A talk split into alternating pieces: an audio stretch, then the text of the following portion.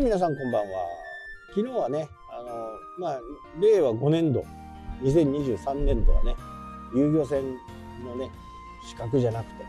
個人としてね、プレジャーボートとして、えー、活用していく。で、ここの裏にあるのは、その船の人脈を増やしていくということをね、考えようという年にしたいなと、今のところね、思っている。で、次なる、2024年。これは、まず、ボートを止める場所。これ、実はね、他にもね、あの、防波堤、漁港のところの防波堤にね、えー、止める。渓流って言ってね、あの、よく防波堤に止まってますよね。あれに応募しようかな。今年はね、本当に前も話しましたけど、時期が悪くてね、今年の分はもういっぱいですって言われて、止めれなかったんですね。まあでも、えー、準備ができてない中でね、申し込む、まあ、申し込むだけでもね、いいんです、いいんでしょうけどね、お金払えば役場は問題ないと思うんでね。で、そこで遊漁はね、あの、全然やれると思うんですね。で、それがね、あのー、毎年毎年、その、えー、係留したいっていう希望者が12層できるんですけど、増えてくると今度は抽選になるんですよね。仕事としてやっていく上に翌年どうなるかわからないっていう仕事はやっぱり危険ですよね。危ない。なので、えー、じゃあまたマリーナに戻ればいいかっていうともうマリーナには戻れないんですよ。遊漁船の登録をしちゃうと。これが結構大きな問題でじゃあ船どうするんだっていう話になりますよね。でその場合はまあ幸いね、あのー、田舎の家は敷地がすごく広いんで、ボート1台簡単に置けちゃうんですね。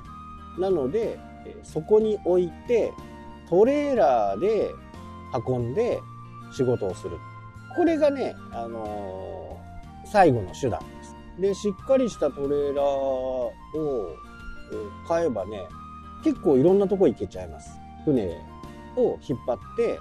じゃあオホーツクまで行こうかなと思えば行けちゃうんですよね。ただこのトレーラーにもね問題があってまず価格が非常に高い。コロナ禍になってこのボートの需要っていうのがすごく増えたんですよね外遊びの。あと半導体の不足、まあ、コロナからのね立ち上がりでなかなか半導体が不足になっていて新しいエンジンとかの供給が少し追いつかないっていうことと、まあ、今で言うとウクライナの問題とかでね、その辺がなかなかちょっと難しいということで、どんどんどんどん価格が上がっていく。えー、これ需要と供給の問題ですよね。やりたい人がいる、いっぱいいる。当初は、あの、まあそれ、コロナ前まではね、100人やりたいっていう人がいたら、120艘の船の中古が出てれば、これだんだんだんだん価格の競争をしていくんで、安くなります。でも、それが80層しかないっていうと、価格はどちらかというと、釣り上がっていく。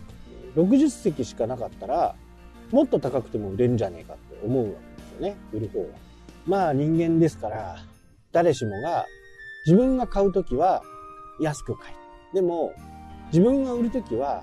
高く売りたい。よくわかりますよね。でも、それが通用するかしないかっていうところですよね。どこを妥協点にするかというところが非常に大切。ここをね、しっかり考えないといけない。で、このトレーラーの新品でね、海外から買うということになれば、だいたい200万。まあ、国内でもね、あのー、作ってるところとかね、あるんで、まあ、そういうところが、から買うとね、ちょっと安いのかな？150万ぐらいで買えるのかな？ただこれは、こうやってね、ボートのことを調べていって、北海道の事情という部分がすごく分かってきて、この行動をね、トレーラー、車検付きのトレーラーで走るっていうのは、文化があるのは、北海道が結構突出して多いと。他のやっぱり市町村にね、ボートを持ってどっかに行くっていう考え方をする人があまり少ないのようです。なので、トレーラーの価格もどんどんどんどん上がっていっている。形ですね。まあ、もし、本州であればね、これ輸送費とかにもね、20万ぐらいかかっちゃったやつ。だったら自分で本州まで片道はね、車だけで行って、帰りトレーラーで帰ってきてもいいのかな。そうすると、大洗、太平洋側だと大洗、日本海側だと、えー、新潟か敦賀。まあ、敦賀まで行ったらね、大体のものは引っ張ってこれますね。ただあのトラックとね同じ長さになるんでトラック計算になるんでそこの運賃とかね、えー、いろいろ考えなきゃならないのかなとですねでトレーラーはね1年に1回の車検なんでその辺の費用の負担の考え方っていうのも考えておかなきゃならないだからどっちに転んでも最終的にトレーラーが自分のところに手に入れば渓流がもしダメになったとしても置く場所は自分の家ですしトレーラーであればそこそこ遠くまで行ける。まあそんなことがね考えられるかな。だから2年後。だから来年にはねあのどっちに転んでもできるのかなとは思いますけどまあどっちに転ぶにせよね、まあ、準備だけはしっかりしとかなきゃなんない車検が取れるようなトレーラーを買わなきゃだ普通にね、あの敷地内、マリーナ台だけで動かすのは車検いらないんですよね。そうなると、本当に20万ぐらいで買えちゃうんです。車検を通すっていうことになると、いきなり跳ね上がっちゃうんですね。そのブレーキの問題がね、がある。あと、引っ張る車のね、性能も左右する。で、初めはね、友達とかに聞いたら、いやー、その車じゃちょっと無理じゃねっていうふうにね、言われてたんですけど、しっかりね、調べたら、それはいけそうだというふうにね、なってました。なので、車もね、最悪は車買わなきゃダメかなと。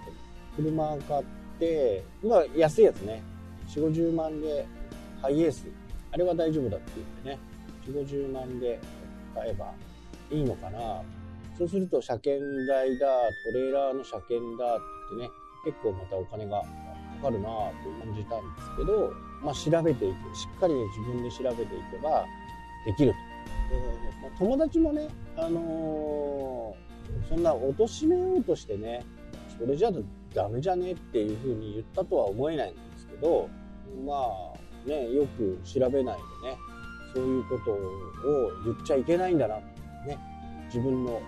戒めにもして。いやそれだったらこういうって調べたら方がいいんじゃないみたいなね。僕はネットでいろいろ調べて実際に僕の車と同じ型式のやつでその登録ができるかっていうのを検索したらねこうやってやりましたっていうのがあったんであこれはできるな。でできるなと思ったところで今度はいつも入れてる車屋さんにこの登録できるかちょっと調べてくれるっていうふうに言いました。なので、その返事がもうちょっと返ってくるんですけど、これはいけると。なので、トレーラーを引っ張るね、ヘッド車。まあ、これもうまくいきそうだ。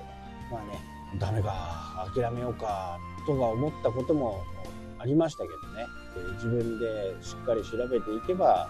どんどんまた道が開けていく。で、実は今ね、この放送を録音している、もう、あとね、10分ぐらいで着くんですけど、また船屋さんに行ってね、ちょっとお話伺ってこようかな。で、そこの社長もね、あのー、前も言いましたけどね、とてもいい方なんで、自分でも作業するんですよね。なので、時間の調整とかが、ね、結構大変なんで、事前に伺えますかね、こと、アポ取ってね、言ってる最中です。この辺の話がね、だいぶ煮詰まってきたんで、いい方向に進んでいますという。ことはい、というわけでね、今日はこの辺で終わりそれではまた、したっけ